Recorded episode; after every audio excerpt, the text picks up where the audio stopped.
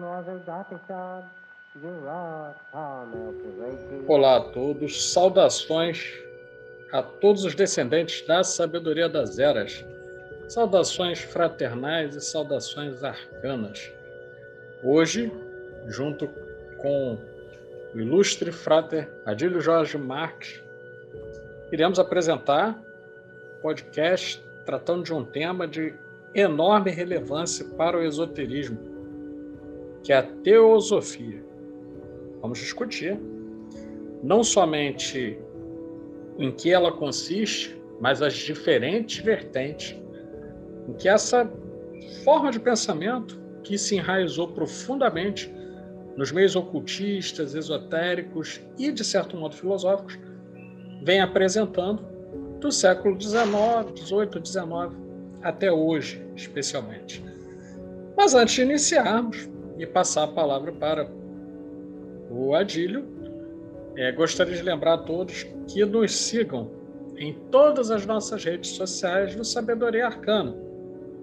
Spotify Sabedoria Arcana, Instagram Sabedoria Arcana, Facebook Sabedoria Arcana, YouTube Sabedoria Arcana e, é claro, no nosso site www.sabedoriaarcana.com.br.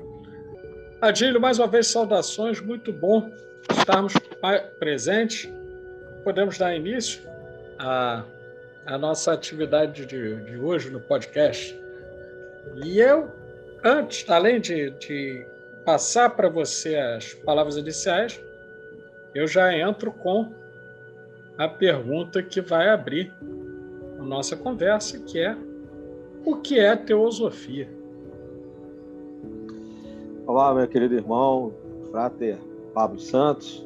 Prazer estar aqui de novo com você, com os ouvintes. Né? Acho que ainda bem, né? ficamos felizes, frequentemente recebendo é, retornos assim, muito bons do, dos nossos trabalhos, né? não só dos livros, mas também é, do que a gente faz nas redes sociais, e em especial pelo podcast. Né?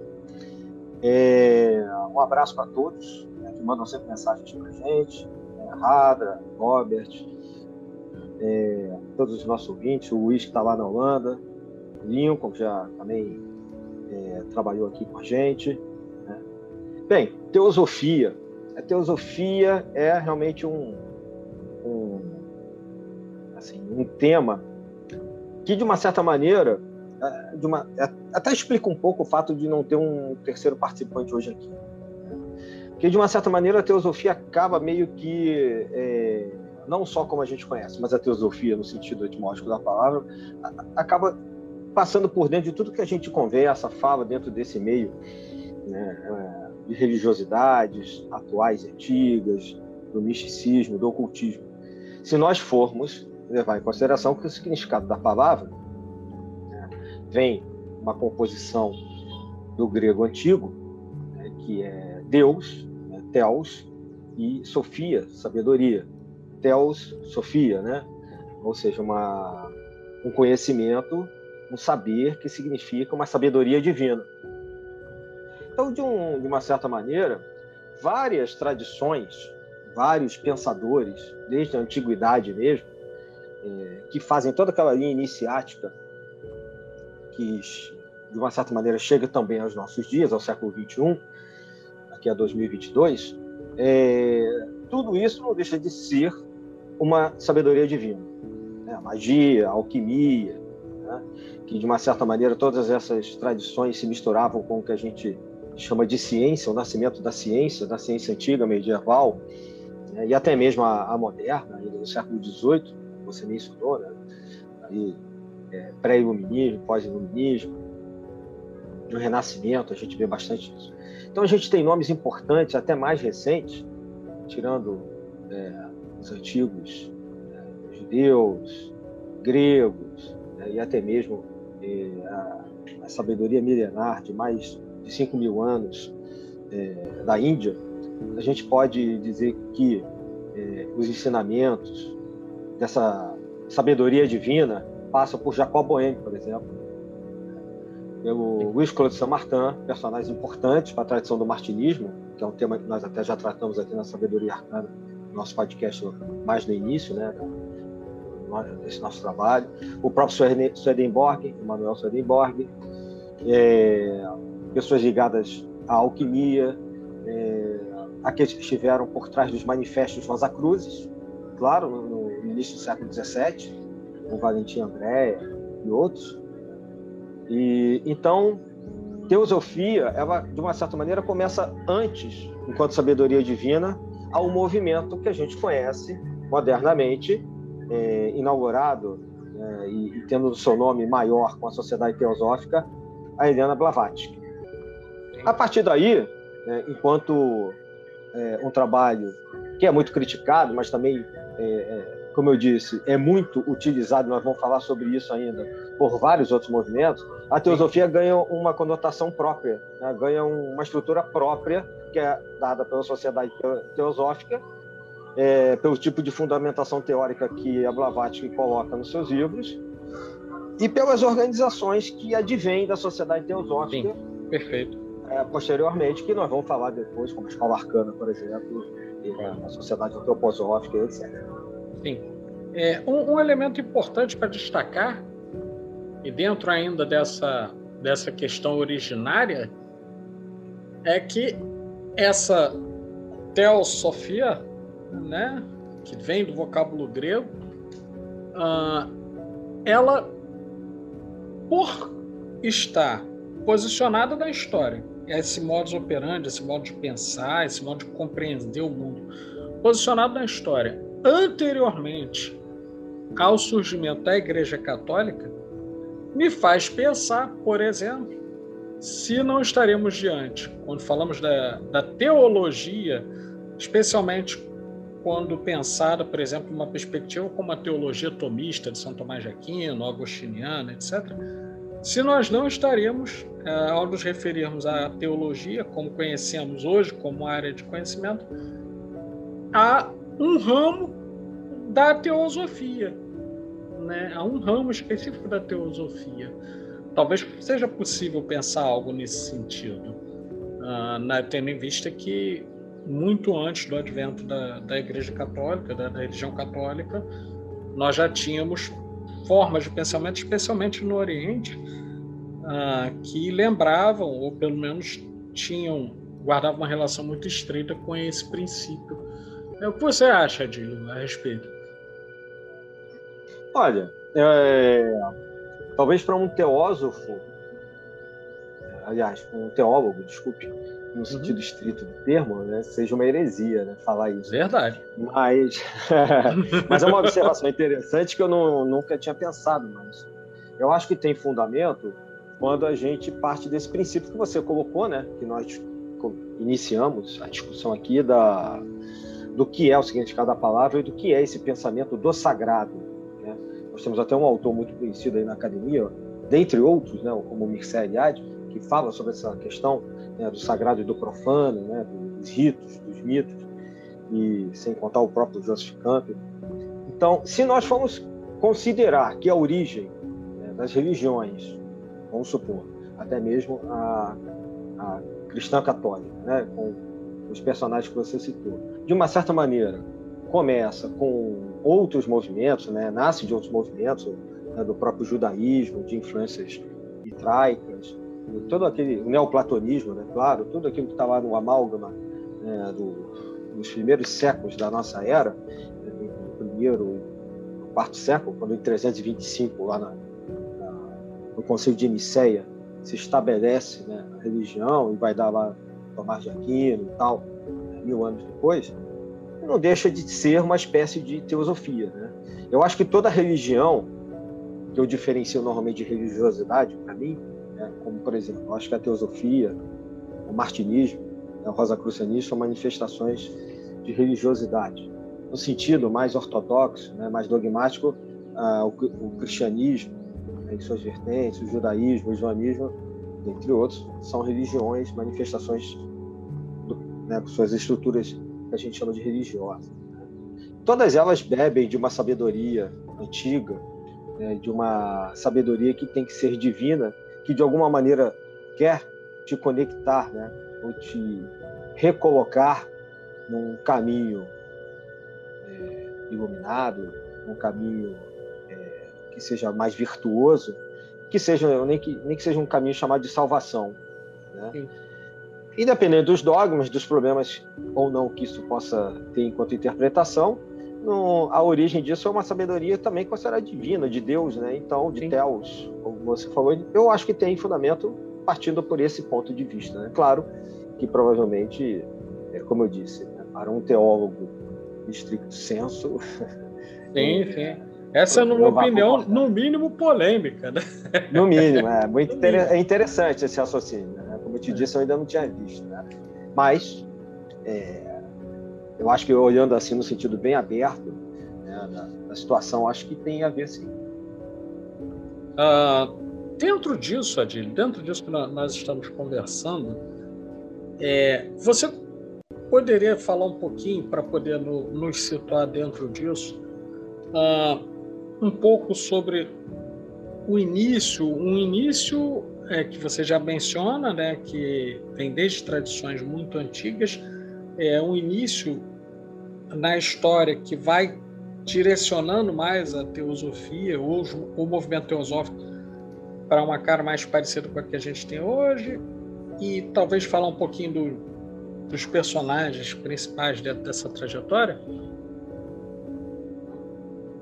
Bem, então, um pouco do, do início é, da teosofia enquanto iniciática, né? Transmissão iniciática, porque a, sociedade teosófica ela tem uma quantidade de teoria, mas ela tem uma escola iniciática dentro dela. Né? É bom que a gente fale isso. Ela tem várias manifestações, como a gente falou desde lá de trás, né? no mundo grego, né? pegando tradições, como eu disse, né? mais ao Oriente ainda, principalmente se nós formos considerar como a sociedade teosófica né? se manifesta hoje com toda a questão né? da sabedoria dos antigos, da Índia, né? e, e, mesmo, obviamente, da dinastia ptolomaica do Egito, tudo isso, de uma certa maneira, vai se consolidando num saber místico, ocultista, que vai correndo sob rosa, né? ou seja, é, por debaixo dos panos da religião, pensando agora em termos de Ocidente, né? por baixo do, da, assim, do chão da religião católica, apostólica romana, que, obviamente, dominava toda, todo esse cenário desde lá do século IV, V, como a gente falou, somente depois da, da queda do Império Romano até gente pode dizer o Renascimento com bastante força, o, o iluminismo mesmo, do século XVIII. Então, é, o que a sociedade teosófica vai ali no final do século XIX né, é, se formar é como se fosse uma reunião de, feita por aquelas pessoas que estão à frente, dentre elas a chamada Madame Blavatsky, né, Helena uhum. Blavatsky, é, e outros que estão com ela nesse processo, é, trazer uma espécie de amálgama do que é mais importante desse caminhar iniciático. Então, é, a Anne Besser, né, o, Alfred Sinnett, é, que, o Reed Bitter, claro, é, né, claro muito contestado e tal, mas está sempre com, com a Blavatsky, né, o George Mead, é, dentre outros. É, depois o Geoffrey Hodgson, que é um cara importante também lá na Inglaterra. É, e, eles pensam e, por maneiras diversas, começam a canalizar e a sintetizar o que é mais importante, obviamente, um acúmulo absurdo de um saber místico ocultista. Parte dessa catalisação, né, dessa desse trabalho é feito por um caminho espiritual.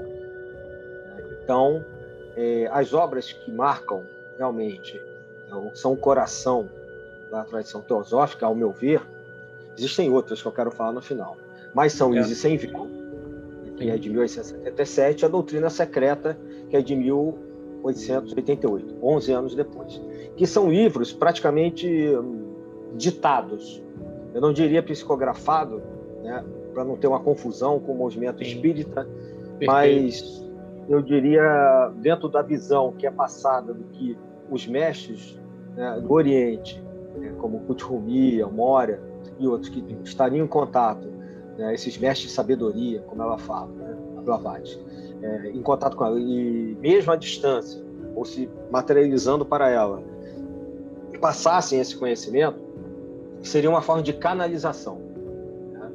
É uma forma como mais ou menos a gente poderia entender, no sentido de ela não perder a consciência e ter ao mesmo tempo consciência de si, né? enquanto pessoa sim, encarnada. Sim, naquele momento. E, ao mesmo tempo, ter também ciência, né? ou seja, ter a, a sabedoria, o conhecimento, passando por ela é, com o um mínimo, digamos assim, de interferência do, dessa médium, né? que no caso era ela. O, o Bitter é um camarada que deixou muitos livros, todo mundo sabe disso. Quem for Sim. pegar qualquer é, prateleira aí, em qualquer livraria sobre a filosofia, vai achar um monte de livros dela, dele, do Ed Bitter e da Anne Besson, principalmente. Né? São aqueles caras que ficaram praticamente à frente da sociedade teosófica, principalmente após a morte da Blavatsky. É... Mas esses dois livros, Isis Sem Véu e a Doutrina Secreta, que depois se juntam a outros textos dela é, importantes e as várias obras desses personagens que eu estou mencionando, vão constituir toda a doutrina teosófica, ou grande parte da doutrina teosófica enquanto movimento da sociedade teosófica original, ou seja, ela pretende ser uma, uma espécie, na minha visão, na minha opinião, uma espécie de catalisadora dessa uhum. tradição iniciática, espiritual, mística, né, de milênios, milênios mesmo, no sentido de, inclusive, é, estar tratando, né, por exemplo, lá no volume 1 da doutrina secreta, né, da, da cosmogênese, né, e tem outro volume dedicado à antropogênese, da origem dos mundos. Então, é, sobre o simbolismo arcaico universal. Então, é algo que vai além, inclusive, da civilização é, é, da Índia, é, judaica e etc. Né? Ou, claro, cristã. Desse, dessa linha de pensamento da sociedade teosófica é, saem formas é, esotéricas de pensamento que, de uma certa maneira, vão ser importantes para a posteridade, somente no final do século XIX, mas no século XX, que é uma espécie de cristianismo esotérico. É, que é, é... interpretação disso tudo aí que eu estou falando. Não, pois é. E, inclusive, tem um, um, paralelo que acho importante a gente fazer. É porque nós estamos falando de século XIX, né? E é um século que é caracterizado na história das ideias como um século de grandes sínteses, né? É um século que Sim. Vários autores produzem grandes sínteses. É, dentro desse campo mais, mais religioso, por exemplo, nós vamos ter o, o Espiritismo. Por exemplo, já no final, nós vamos ter o Espiritismo, com, com a síntese elaborada pelo, pelo, pelo Allan Kardec. Uh, nós vamos ter na, na filosofia e, de certo modo, nas ciências, o positivismo, como uma tentativa de fazer uma grande síntese. E me parece que a Blavatsky ah, assim, seguindo essa, essa tendência histórica, talvez, ela realiza, ou busca realizar, uma síntese dessas diferentes vertentes teo, é, teosóficas mesmo. Uh, não custa lembrar que esse mesmo século XIX é o século que vai produzir, por exemplo, a síntese, que, seguindo ou não, concordando ou não, uh, Karl Marx elabora quando vai tratar de filosofia e ciências sociais, especialmente quando aplicada aos processos de mudança social, aos processos de, de revolução e etc. E aí, no final, nós temos o, a, a doutrina marxista reconhecida como se fosse sinônimo né, do, da doutrina socialista né? quando na realidade nós tivemos antes outros autores e nós tivemos outras sínteses, mas ele ele realiza essa síntese, né? E eu ousaria comparar, não sei se não sei se é pertinente, mas eu ousaria fazer uma comparação nesse sentido, porque uh, o trabalho que a Blavatsky realiza é um trabalho que chega ao ponto de hoje no século 21 haver pessoas que pensam uh, na teosofia teosofia como sinônimo da doutrina que a Blavatsky nos lega, especialmente na doutrina secreta, no Isis sem véu e, e outros, outros desses livros, né? É o, é o que eu penso. Acho interessante. Também é, é algo é, bem é, diferente que você está colocando, porque realmente não deixa de ser um século das sínteses né? políticas, sociológicas. E se você for olhar, inclusive, em outras organizações, em outros movimentos, o próprio martinismo ele nasce é, um pouco como uma forma de, de tentar organizar, né? É, talvez a gente possa usar, não sei a palavra, sintetizar a linhagem de São Martin. Também, é, né, mais ou menos nessa época aí da doutrina secreta, a partir de 1888, com papas e tal. Essa, essa forma de pensar realmente estava impregnando ali. Você falou bem aí do positivismo, né, do Conte na França.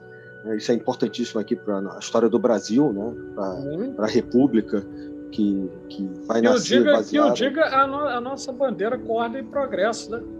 Exatamente. A República e a nossa bandeira nascem né, da, da influência positivista, né, da igreja positivista aqui na Glória, no Rio de Janeiro, né, ordem e progresso, né, duas palavras do, do lema kantiano. Então, é, eu acho que de uma certa maneira ela faz isso. É, é, é, é uma, só que é, uma, é, é um trabalho hercúleo e, e que para muitos só pode ser explicado por essa canalização que eu mencionei, porque essa síntese que você fala é uma síntese de assim uma quantidade absurda de argumentos de erudição que para caber em seis volumes da doutrina secreta né, e que não são volumes assim do tamanho de uma Bíblia cada um.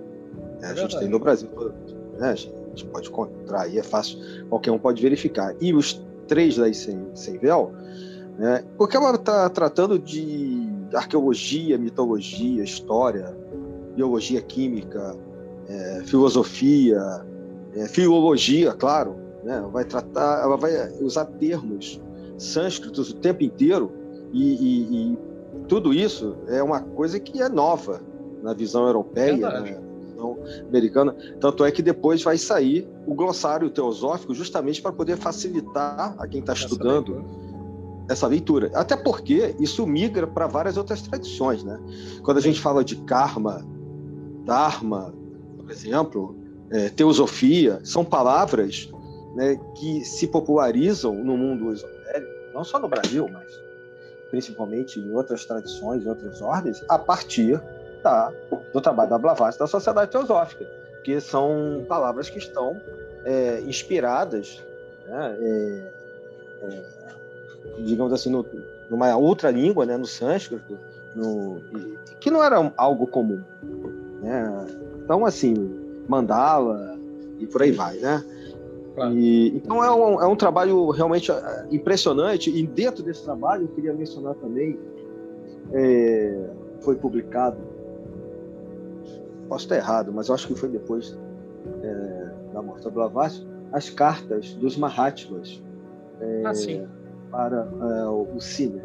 E essas cartas e teriam sido passadas, né, ou materializadas, etc., né, na, na para ela e, e, enviadas também para ele, são uma síntese importante do, de se entender né, como é que funciona o que é a sociedade teosófica. Né? Sempre com um glossário do lado, eu recomendo se alguém quiser realmente se aventurar aqui, adquira. A editora Ground tinha no Brasil, não sei se ainda é é editado.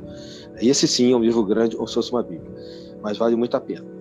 E essas cartas dos Mahatma, né, da, desses mestres espirituais né, do, da, da, grande fraternidade branca, que teriam ditado essa síntese absurda né, que você mesmo está mencionando, é, é, elas explicam, né, e ao mesmo tempo também não são aceitas por todos. Existem várias contestações, né? você sabe disso, né? a alegação de que elas foram produzidas é, falsamente, etc.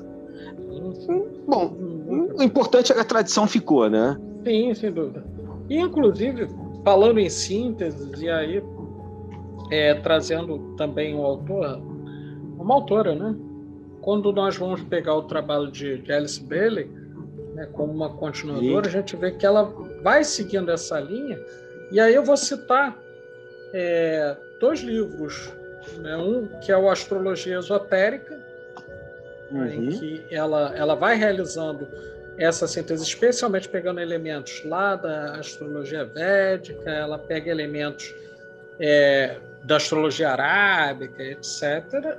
e um que é complementar a esse, que é os 12 trabalhos de Hércules, que ali ela está realmente fazendo uma outra síntese também, porém usando, usando como pano de fundo a mitologia grega para trazer conceitos teosóficos né, de, de é grande importância, né, e, e, seguindo essa linha da, da, da Blavatsky, né, seguindo essa Sim, linha. Alice, Alice B, é, ela trabalha com, acaba desenvolvendo um trabalho influenciado por outro mestre né, espiritual, o Falcum, mestre tibetano, né, com a escala arcana, né, que não deixa de nascer, de ter a influência, né, como vários movimentos ditos New Age, né, de meados do século XX para cá, né, que é um tipo específico de, movimento, todos eles são influenciados pela sociedade teosófica. Ela nasce ali, vai estudar ali, né, pessoal pós-blavático. E, e esses rios são importantes e acaba sendo uma, uma visão é, pós-sociedade teosófica, pós-teosofia. Sim, sim.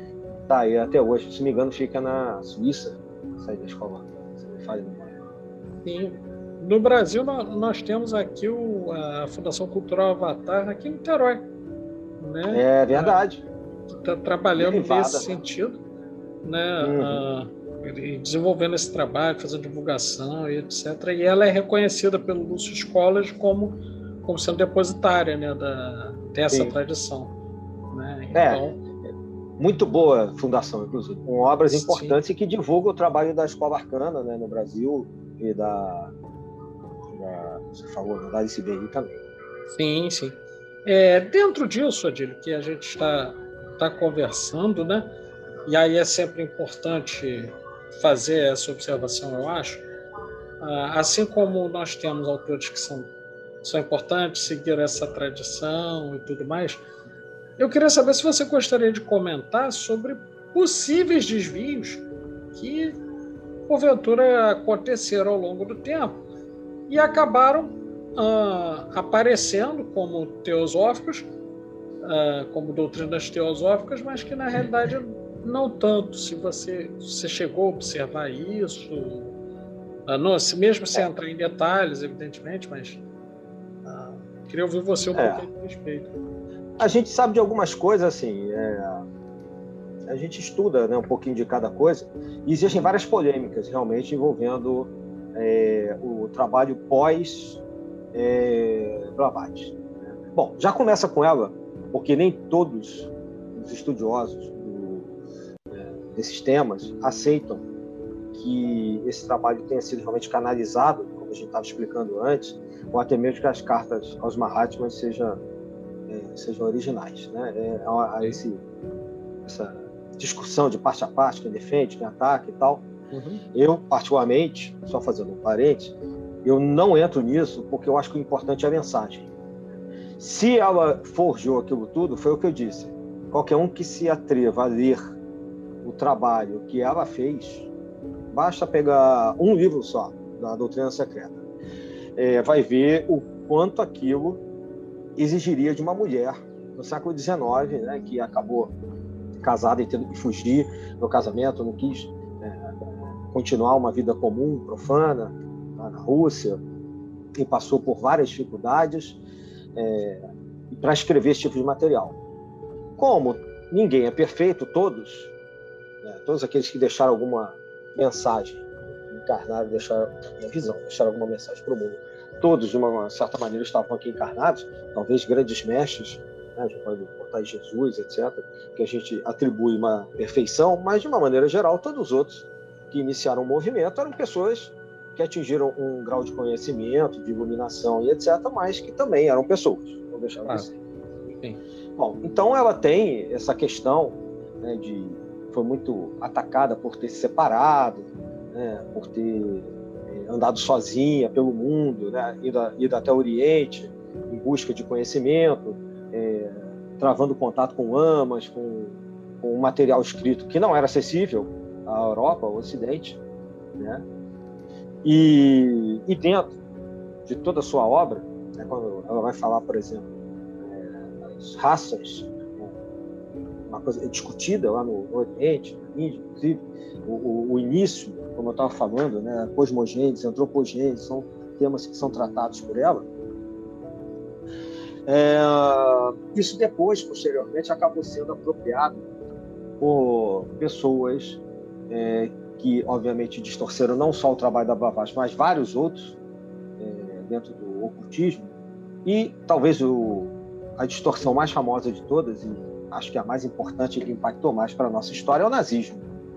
Ah, sim. O nazismo, que, né, que era um, uma, teo, uma teocracia, por mais que poucas pessoas possam até não saber disso, era um movimento político, militar, etc., mas também teocrático. As ideias por trás do nazismo, todas elas são impregnadas por pessoas ligadas a ordens alemães, a movimentos esotéricos, ocultistas, muitos Sim. deles da mão esquerda, né?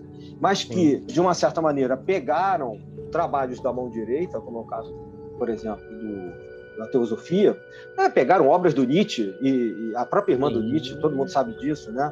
É, colaborou Heidegger. É, do Heidegger, né? Então, passagens dos escritos do Nietzsche foram modificados pela própria irmã e reutilizados. Então, fizeram isso também com a teosofia e com obras do, da, da Blavatsky para justificar a tal da raça ariana e seria a raça perfeita que neste momento estaria é, no século XX, XXI, estaria ainda vigindo como é, a raça mais evoluída em relação às anteriores, é. o que justificaria né, a limpeza Sim. étnica. Papapá, inclusive, inclusive, Ed, tem uma polêmica, sem, sem te interromper muito, né? Mas porque está dentro do assunto tá ainda. Está batendo papo. É, Isso, claro. exatamente. Está dentro do assunto ainda. E, e você que me conhece há algum tempo sabe que eu tenho que falar as coisas enquanto lembro delas. então, Interrompa quantas vezes quiser, porque eu falo pois muito. É. Não, não, eu também sou assim, cara. E eu tenho que falar enquanto eu estou lembrando, porque senão já é. é. é. Uh, um dos símbolos, aí é uma, uma parte que a gente vai entrar mais adiante, né? Mas só adiantando, né? Um dos símbolos que é comum ao, ao movimento teosófico é a suástica. Né? É um é. dos símbolos. Bem lembrado. Né?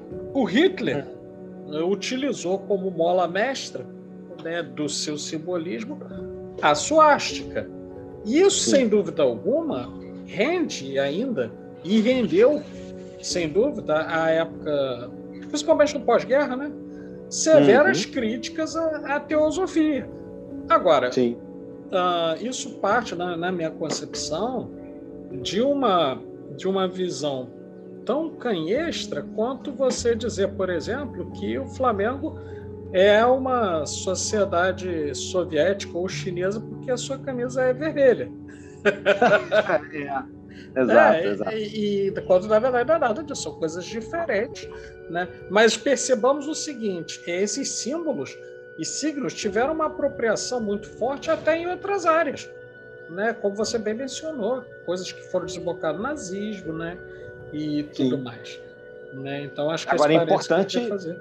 Não, é importante. É, talvez isso aí ilustre melhor do que tudo que eu estava dizendo, até porque é, dentro dessa dessa síntese, dessa concepção enorme que a teosofia abrange, que a Blavatsky também fez e, outros, mas ela é a grande mentora através dessa fraternidade branca, é, passa-se pelo estudo, obviamente, do Tibete, do Egito e tal, né, do, de várias outras religiões é, e do budismo. E é. qualquer pessoa que vá é, olhar superficialmente a filosofia é, religiosa hindu, ou, os movimentos né, do Siddhartha Gautama, o budismo e tal, vai encontrar imagens de vários deuses, inclusive do, do Buda, do Siddhartha, com uma suástica ou no peito ou na testa, no lugar do terceiro é. olho. Pois e é. isso é muito anterior. O budismo a gente está falando de 500 anos antes da era cristã. Né? Bom, o hinduísmo a gente está falando de 5 mil anos. Né? Então isso é Sim. é muito anterior à, à, àquela maluquice dos anos 30 do Partido Nazista na Alemanha do século XX. Ah, sem dúvida. É, é, importante. Então, ele se apro... todo esse o nazismo se apropria de várias coisas da teosofia e também né, de, da magia, né, da Kabbalah, claro, apesar de perseguir os judeus, né, do, uma pseudognose, do hermetismo e tal, para criar aquela maluquice, inclusive a SS é uma ordem. A SS não é uma infantaria de gente que estava dando de preto atrás dos judeus. Por trás da SS havia toda uma concepção religiosa. E, e, e a, a, Tanto que a SS, na verdade, não são duas letras S, são dois SICs, né? Você sabe disso. Duas runas. Sim, sim. É, sim, chama de exatamente. Uhum. É, mas são dois SICs. Então eles estudavam as runas, estudavam toda a tradição nórdica, que teria, nórdica que teria dado origem a eles. Né? E para isso também fizeram essa sopa de letrinhas toda. E a teosofia, Sim. Nesse aspecto, é, durante muito tempo, até que a coisa, a poeira baixasse, acabou, assim como também né, é, uma parte do budismo, acabou um pouco enrolada por culpa desses malucos lá da, da Alemanha nazista. Né? Sendo que é só um, é, um, uma coisa interessante, só, mas aí é curiosidade, né? Uhum. É, a suástica é uma cruz, né? gamada, né, como se fossem quatro gamas, quatro letras gamas é, gregas, né, é, ali maiúscula, entrelaçadas, e ela gira no, como se fosse uma roda, uma pá de ventilador. Sim. E ela pode se girar no sentido horário ou anti-horário. Verdade. Estrógeno, estrógeno. E o que o nazismo fez é, foi pegar essa suástica que girava no sentido horário, estava desenhada para girar no sentido horário nessas doutrinas todas, inclusive na teosofia, como a gente está mencionando, e inverteu, no caso do, do, do, nazismo, ela gira no sentido para a esquerda, no sentido anti-horário, no sentido Sim. contrário a esse movimento. Não que esquerda e direita tenham qualquer conotação de tudo que está à esquerda é ruim, tudo que está à direita seja bom. Isso é uma não, definição não. europeia recente. É pelo fato de que, se estivesse tirando a esquerda para lá, ele votaria à direita. Ele inverteu Sim. com um sentido proposital. Não Hitler, mas os que estavam por trás dele, como Sim. Hitler, por exemplo. Né? E, e, inclinou 45 graus, mostrando o movimento de uma nova ordem mundial que ele queria impor. Né? Sim, então, tudo isso aí é um outro papo, que não é o, claro. não é o caso aqui. Só para. É, é, para contextualizar mesmo. É, e dentro do que você perguntou da polêmica, a gente não pode esquecer da polêmica ali, duas, né? A do Lid Bitter, que tem uhum. várias acusações, né? Muito depois da, da, da Blavatsky, né? É, de ser pedófilo, né? De, de acusações de assédio sexual a, a várias pessoas. Né? Não sei dizer se essas acusações foram provadas ou não. Né? É, foram várias alegações. É, então não, não vou julgar ninguém, não, porque realmente eu não ah. sei. Se alguém souber Sim. e tal, né, ou se você souber, eu não sei. Mas essas acusações. Não É. E depois foi a questão do Krishnamurti, né? Que, que foi. É, tinha sido escolhido pela Anibes e pelo próprio Lidbiter para ser o grande líder espiritual do Ocidente e levar adiante esse movimento todo, é, a partir inclusive de uma ordem interna que eles tinham criado chamado, chamada de Ordem da Estrela do Oriente, que aliás é até um nome que é muito copiado até hoje por algumas ordens contemporâneas, mas que não é a mesma Estrela uhum. do Oriente. E o Krishnamurti achou que estava sendo manipulado, né? Ele não tinha, não, nunca teria sido né, um, um avatar, um, um, novo instrutor do mundo que deveria é, é, guiar né, como um guru, um Mahatma, é, a sociedade Sim. ocidental, pelo menos, e se negou a fazer aquele papel né, criando um movimento próprio, seus próprios textos, etc. E, e, de uma certa maneira deixando um pouco mal essa, eles dois, né, os seguidores, os continuadores da, da Blavatsky, como uma espécie de tentativa deles de criar um falso mito, né, um falso mestre. E, sim, então, sim. assim, são as polêmicas que eu me lembro agora que, me ocorrem. É, e, e, e diria a você que é difícil que o movimento de tamanha abrangência, é, é. de tamanho volume de, de informações, novas doutrinas, questões iniciáticas, questões que vão para além disso, tem questões de estilo de vida, questões de cosmologia, etc. Não, não vem a suscitar polêmicas, né? Até porque é um movimento que, em, em várias das suas, se a gente pode já te chamar assim, né, encarnações, ele vem com uma proposta muito, muito ambiciosa e vem com uma proposta que é uma proposta que, a partir do resgate da tradição, você está construindo algo inovador. Então, né, você, você vai ter, vai ter problemas. Quando a gente vai falar do caso específico da Blavatsky, aí é uma questão que hoje se conecta a algo que é discutido, que tem a ver com gênero, etc isso, se a gente pensar na época lá do, lá do século XIX, começo do século XX, isso se torna mais um fator de polêmica, como você bem colocou, porque ela não, ela não se apresentava como alguém adequado aos papéis sociais esperados de uma mulher da sua época, né? de forma nenhuma.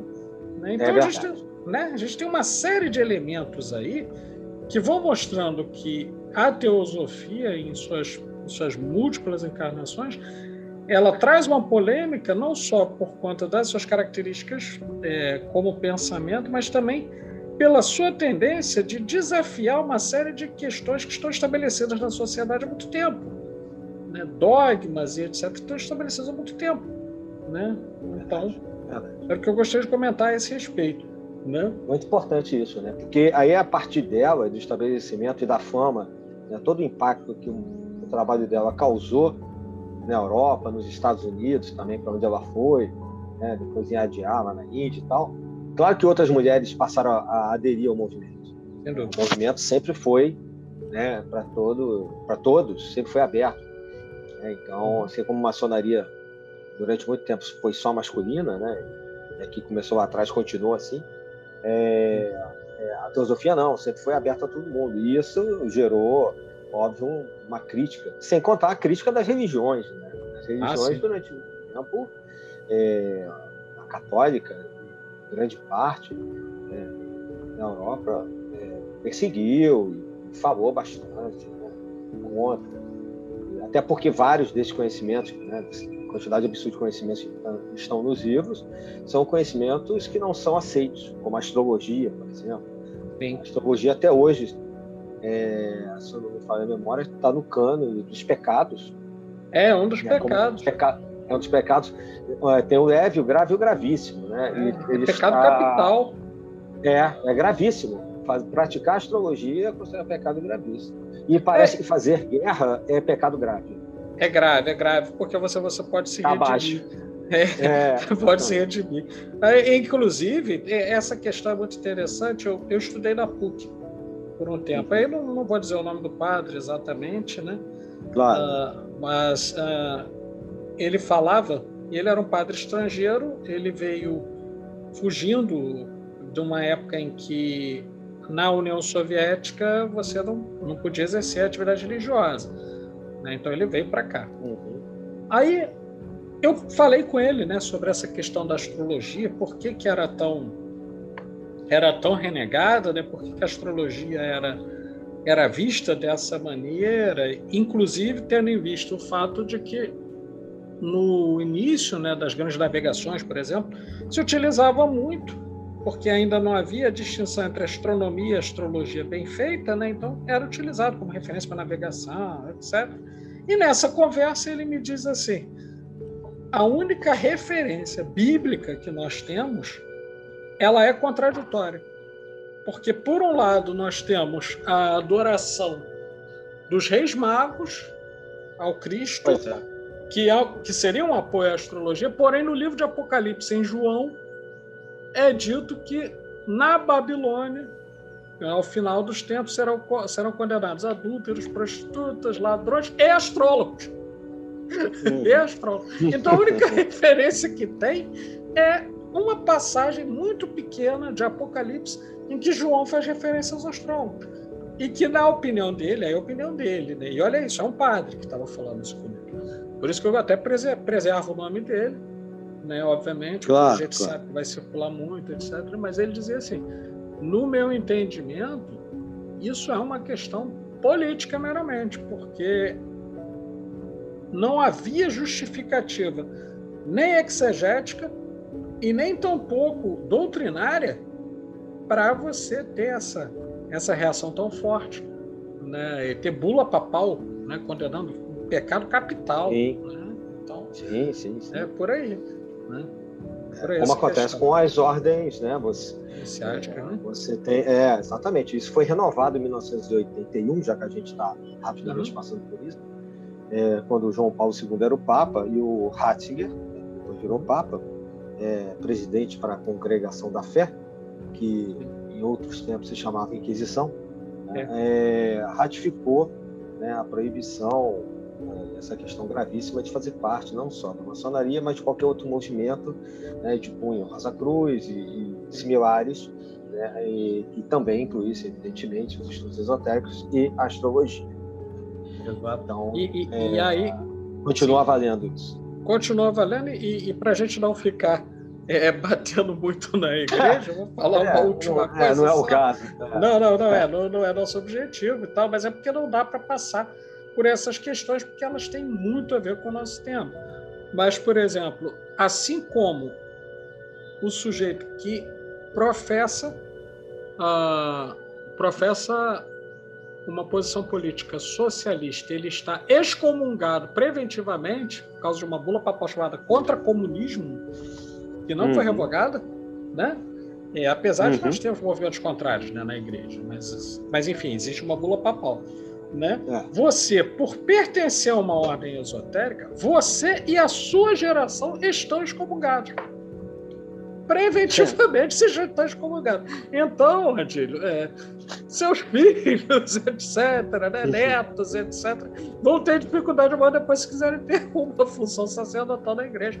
É, e aí, com a teosofia, isso também vem, vem muito forte, né? porque ela ela está apresentando não só uma, uma proposta iniciática, mas é um, um outro sistema religioso, cosmológico, cosmogônico e tudo mais. Né? Então, isso, isso também é, é um verdade. fator para a gente considerar. É um fator para considerar. Isso é... mostra a importância da sociedade teosófica, né? Ah, Já que dúvida. gerou toda essa. Né, reverberou tanto, então algum motivo deve ter, porque aquilo que não incomoda claro. passa rápido. Sim, sem dúvida. É, vamos falar um pouquinho sobre a sociedade teosófica e alguns conceitos principais para a gente poder situar esse movimento já tomando corpo, né? Uhum. É, é assim, a gente já falou um pouquinho sobre sim, isso. Sim, claro. Sim, mas sim, assim, é, ela, ela acaba se estabelecendo no final a sociedade teosófica, né? Como uma espécie de não, não é bem uma ordem, daí o nome sociedade, né? porque congrega essa questão da teosofia, que a gente já explicou até a etimologia da palavra, mas tem né, em seus princípios né, uma espécie de filosofia, de conceitos e de uma reinterpretação de tudo que estaria por trás de, de todo esse mundo é, religioso, inclusive, daí o fato da, ter tomado as pancadas que tomou, até das religiões, né? e por trás de vários meios esotéricos. Né? Uma espécie de é, revelação que, de uma tradição que seria o chão, a base, pelo menos eu vejo dessa maneira, né? de, todo, de todos esses movimentos que estariam existindo até aquele momento e seguiriam adiante. É, de uma certa maneira, é, realmente a teosofia fez um pouco disso, explica muito. Porque, como eu disse, né? palavras como karma, maya, né? ilusão, né? e, e, várias, várias expressões, é, mahatmas, né? atmas, tudo isso se espalha, inclusive sendo absorvido por novas tradições é, que surgem e por antigas que já existiam, como, por exemplo, a própria maçonaria. Vários ritos maçônicos acabaram, de uma certa maneira, no século XX, por exemplo, é, incorporando nos seus estudos temas teosóficos. O, aqui no, no, no Brasil, né, por exemplo, a Sociedade Brasileira de Eubiose, que tem uma época de ouro, né, ainda na época do Juscelino Kubitschek, que, que chegou a, a ir conhecer, a sair da sociedade é, lá em São Lourenço, em Minas Gerais, tem fotos e tudo.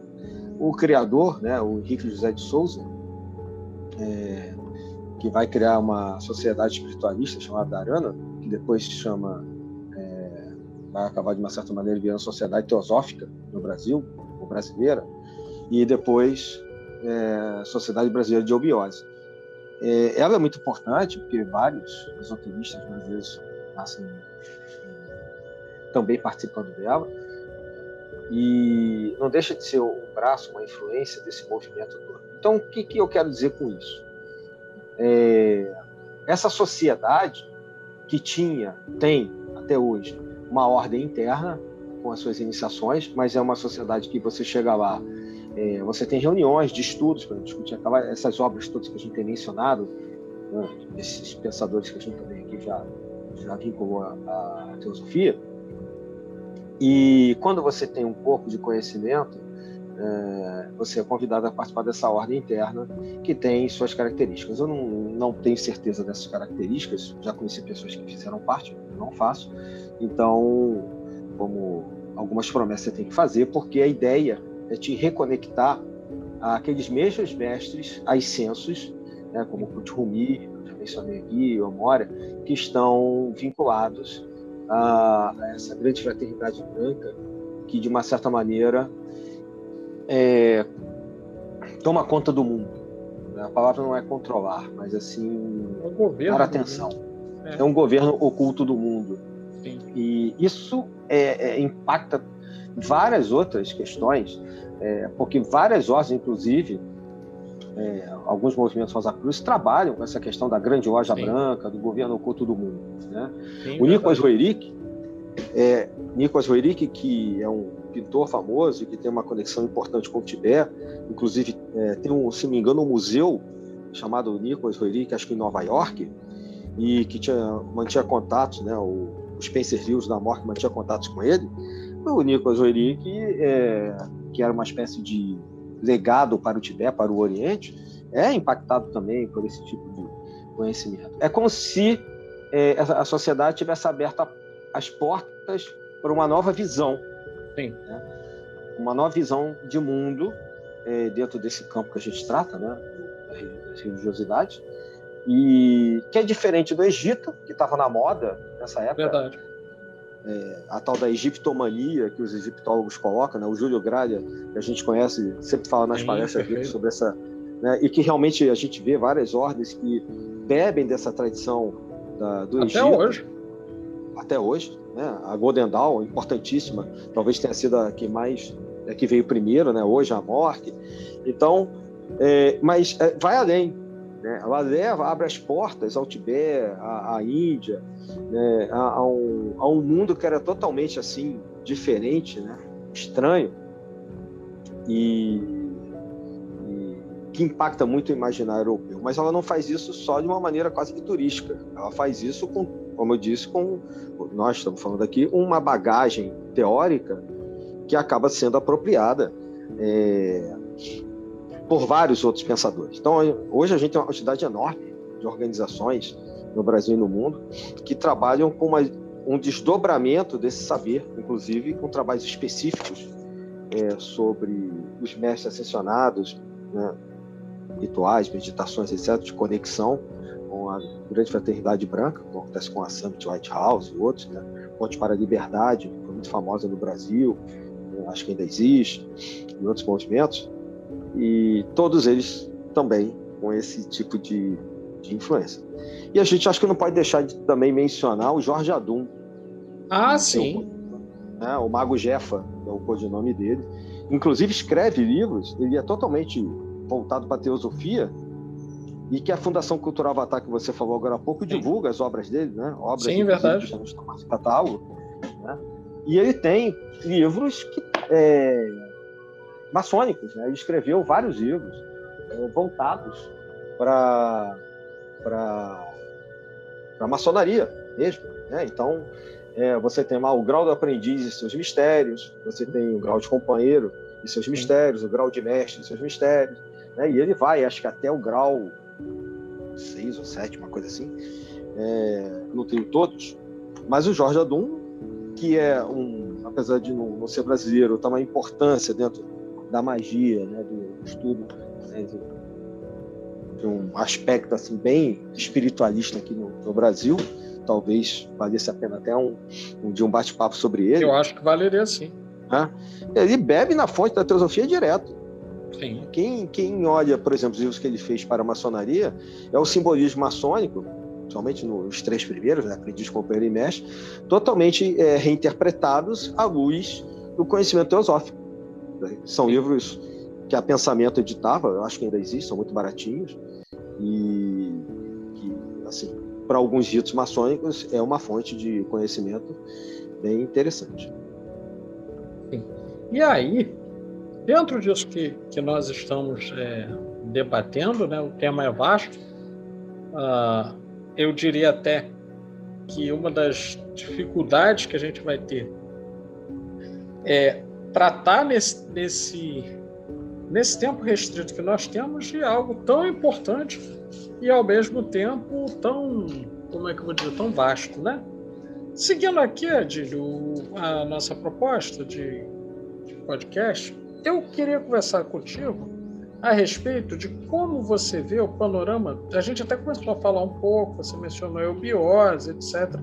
Eu, particularmente, conheço a eubiose a partir de um outro vertente, é, desenvolvendo um trabalho para é, indígenas e quilombolas da, e assentados da reforma agrária, conheci uma comunidade que utiliza, que era liderada por alguém da eubiose e que introduzia conceitos como permacultura, né, conceitos de, de revinculação do homem à terra e etc.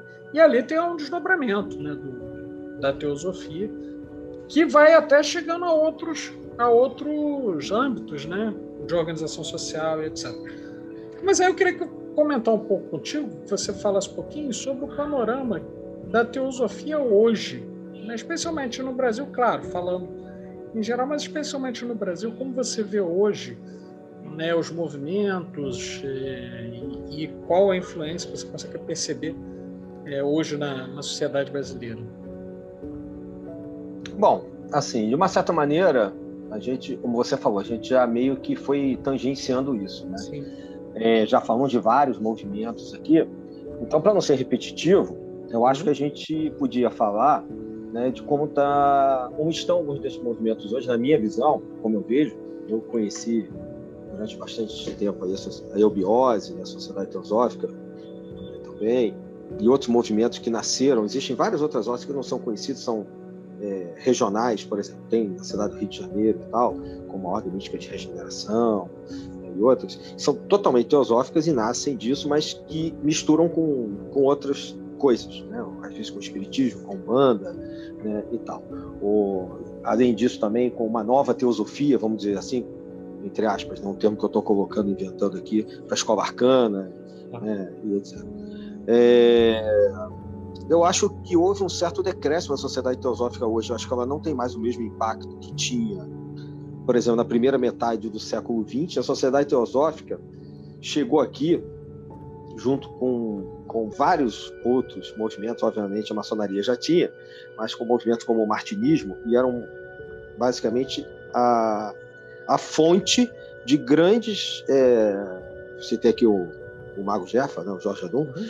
né, o caso da Eubiose, você falou também, é, várias pessoas que tiveram, criaram organizações e, e, tiveram alguma importância nesse movimento, o martinismo no Brasil, Arília Xavier, etc., passam pela sociedade teosófica de alguma maneira, mais profundamente ou menos profundamente.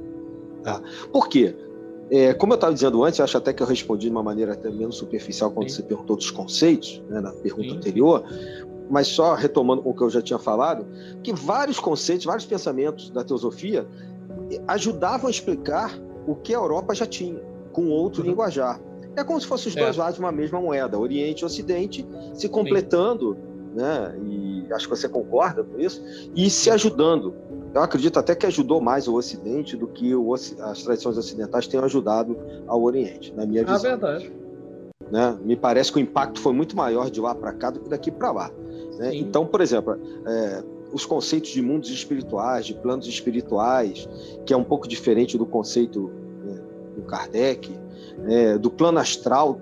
Há uma profunda, um profundíssimo estudo sobre como funciona o plano astral, o plano, o plano mental, o plano búdico, né, é, o que realmente é né, o, o plano no astral, no físico, o que é Maia, que realmente a ilusão, como as pessoas se perdem para gerar o karma, né? ou o seu contrário, né? o bom caminho, né? o Dharma, que lembra um pouco, em alguns aspectos, a questão do Tal, né? lá do, do Oriente.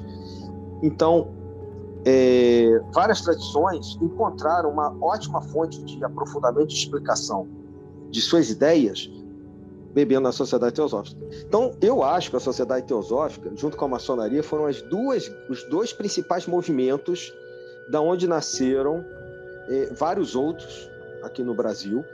Isso acontece um pouco nos Estados Unidos também. É, a teosofia teve um impacto grande lá.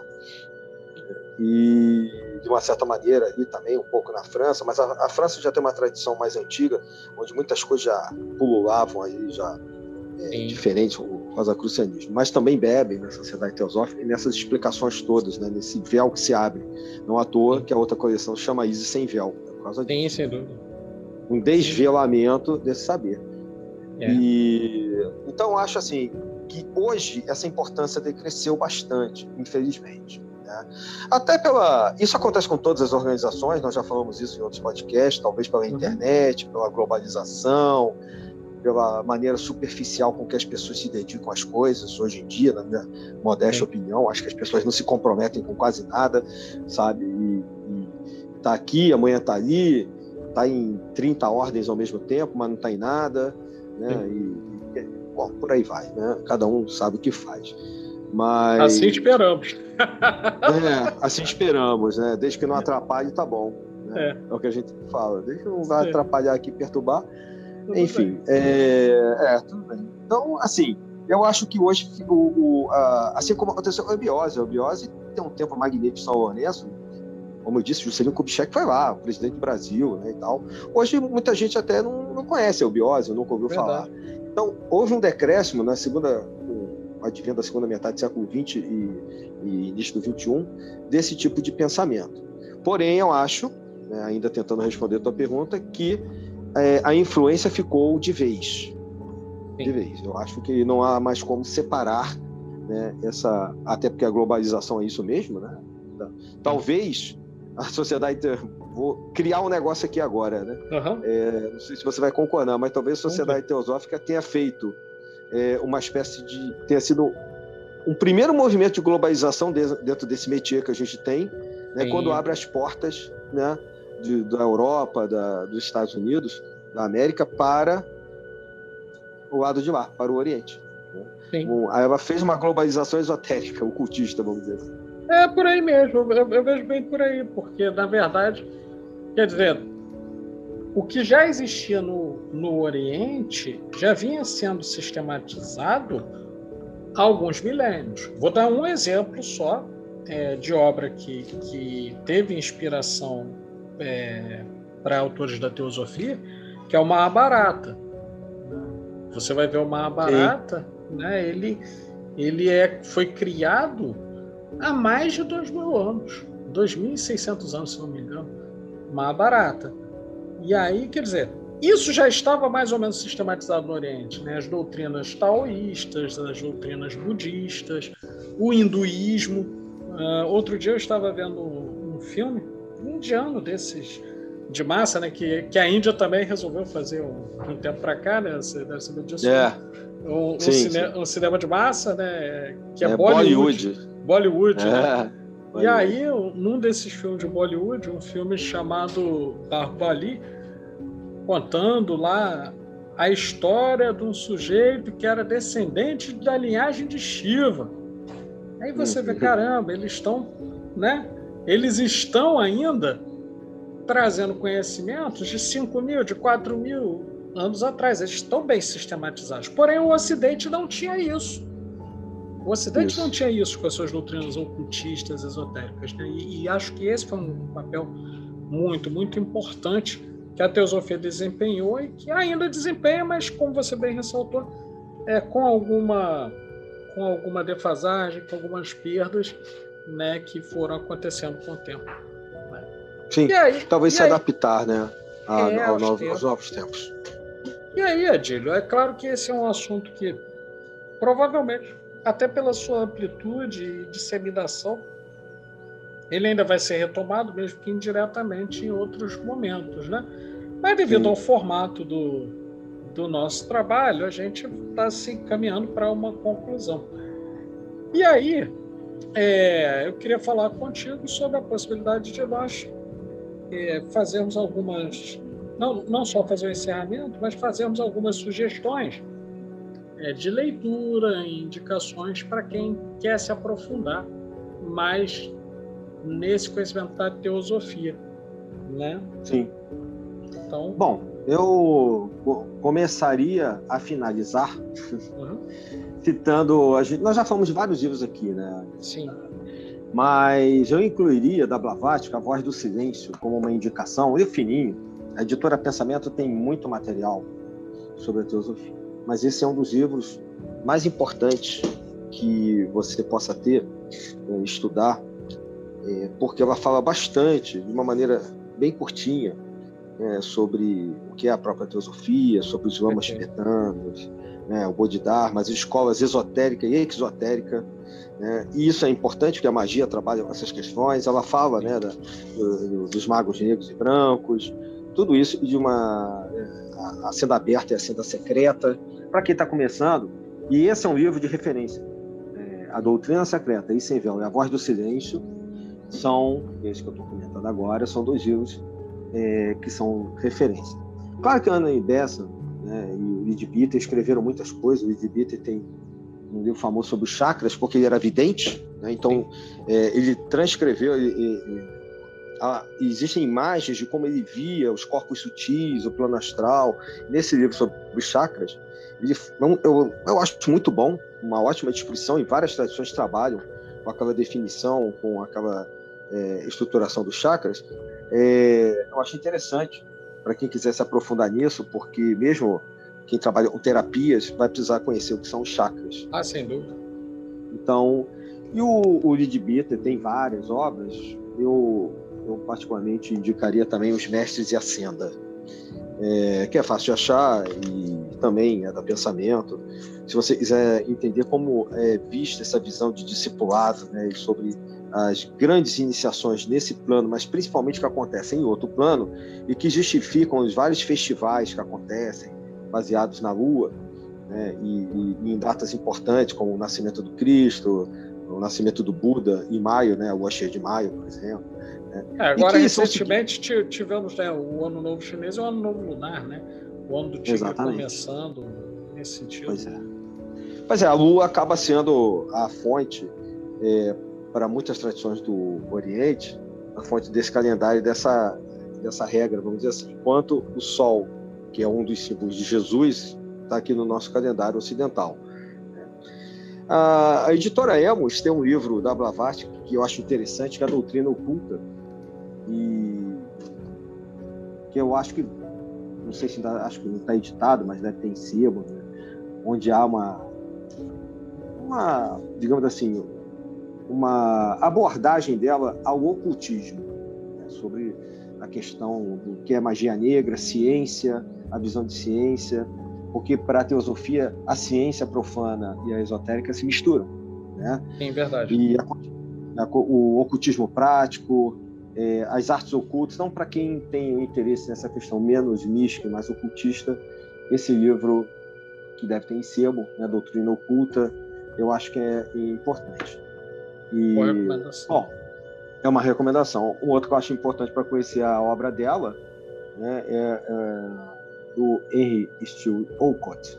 O Olcott trabalhou também na Sociedade Teosófica, tem um, um livro, Raízes, da coleção Raízes do Oculto, é, que fala sobre a verdadeira história da Madame H.P. Blavatsky. Também acho é. que pode, aqueles que gostam mais da, da parte biográfica e para entender também um pouco do que a gente falou aqui no movimento.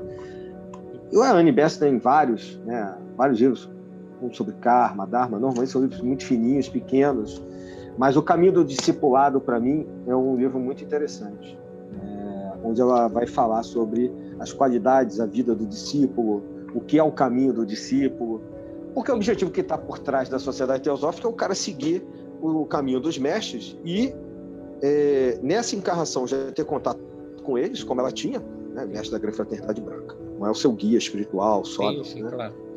E, e você trabalhar para eles aqui. O objetivo dessas organizações de fundo teosófico é isso: você está em sintonia com esses mestres e ser aqui um diapasão, um reflexo deles, atuando é, aqui a serviço da, da luz, né, da, do Criador, por meio da Grande Fraternidade Branca. Esse é um trabalho que, obviamente, demanda várias etapas, várias iniciações nesse plano, em outro plano, etc. E esses livros que eu estou mencionando explicam, de uma certa maneira, isso. É, bom, as cartas a, é, dos Mahatmas eu já falei. E eu citaria só mais dois para a gente encerrar minha uhum. parte aqui, pelo menos. A Annie Besant, para quem gosta do cristianismo, tem um livro que eu acho interessante, que é o Cristianismo Esotérico. Porque, enquanto videntes, como é o caso do Lidbiter também, eles descrevem né, o lado oculto das religiões, inclusive como eles viam no outro plano essas religiões acontecendo, não só as missas, né, mas a questão é, de como eles interpretavam e recebiam né, é, essas comunicações do que era a Trindade, o lado oculto das religiões, é, os vários aspectos do Cristo, né, histórico, mítico, místico, é, e por aí vai. Sobre os sacramentos. Então, para quem gosta de um cristianismo que tem esse aspecto mais gnóstico, né, eu acho que esse da Bessa, um cristianismo esotérico, é um livro importante. Assim como tem um outro que não tem a ver com teosofia, mas só fazendo um parênteses que eu acho fantástico, que é o Evangelho Esotérico de São João. Também ah, é lindo. É do Paul Lecor. Não, é teosófico, mas para quem gosta desse lado interno do cristianismo, mais gnóstico, são dois livros importantes. Não, e é. por fim, fala, fala, discutir, não, não, não, não, não, não, não, isso aí. pode e só para é, não ficar mais chato aí, eu deixar mais um. É, uma vez eu ganhei há bastante tempo um livro que ninguém dá nada por ele, que é da Sinira Riedel de Figueiredo, chamado Iniciação Esotérica. Também é da Pensamento, para variar. Né? É. A, a, Pensamento, que nasce do círculo esotérico da comunhão do pensamento, é uma outra tradição que também bebe da teosofia, assim do martinismo e tal, mas ela investiu muito nessas várias e várias obras, né? Porque tem muita coisa sobre teosofia escrita no, português e em outras línguas. Então, por isso que a gente tem acesso, né? Mas é um livro fino, mas que eu recomendo, eu que eu sei, eu sei que é pouco conhecido, mas para você entender o que é uma iniciação, quando você vai receber isso nesse plano, no plano astral, é um livro que vale a pena, Iniciação Esotérica, né, que vai tratar né, de várias de várias coisas que acontecem com você, né, explicando desde a lei da evolução, né, o que, que é a questão do mau karma, o bom karma, até sobre a questão do uso do álcool e do fumo, e, e como acontece isso quando você é um iniciado, o que acontece antes, durante e após a sua iniciação em qualquer organização esotérica. Desde que essa organização esotérica, essa iniciação, tenham realmente alguma vinculação com alguma egrégora, né? e você, obviamente, esteja aberto a isso, porque às vezes você. Você não. Tipo, alguém. Existem pessoas ah. que às vezes fazem iniciação, mas não estão conectadas com nada daquilo, como sim, se fosse um passatempo. É verdade. Então, esse livro ele fala da parte exotérica e esotérica das iniciações. Então, apesar de não ser de nenhum grande nome da sociedade teosófica, essa obra nasce né, do, do, da teosofia de, de, uma pessoa que frequentou o, o mundo né, da teosofia e eu acho que fica aí como dica, além das obras conhecidas, deixar uma menos conhecida aí também. Não, muito bem.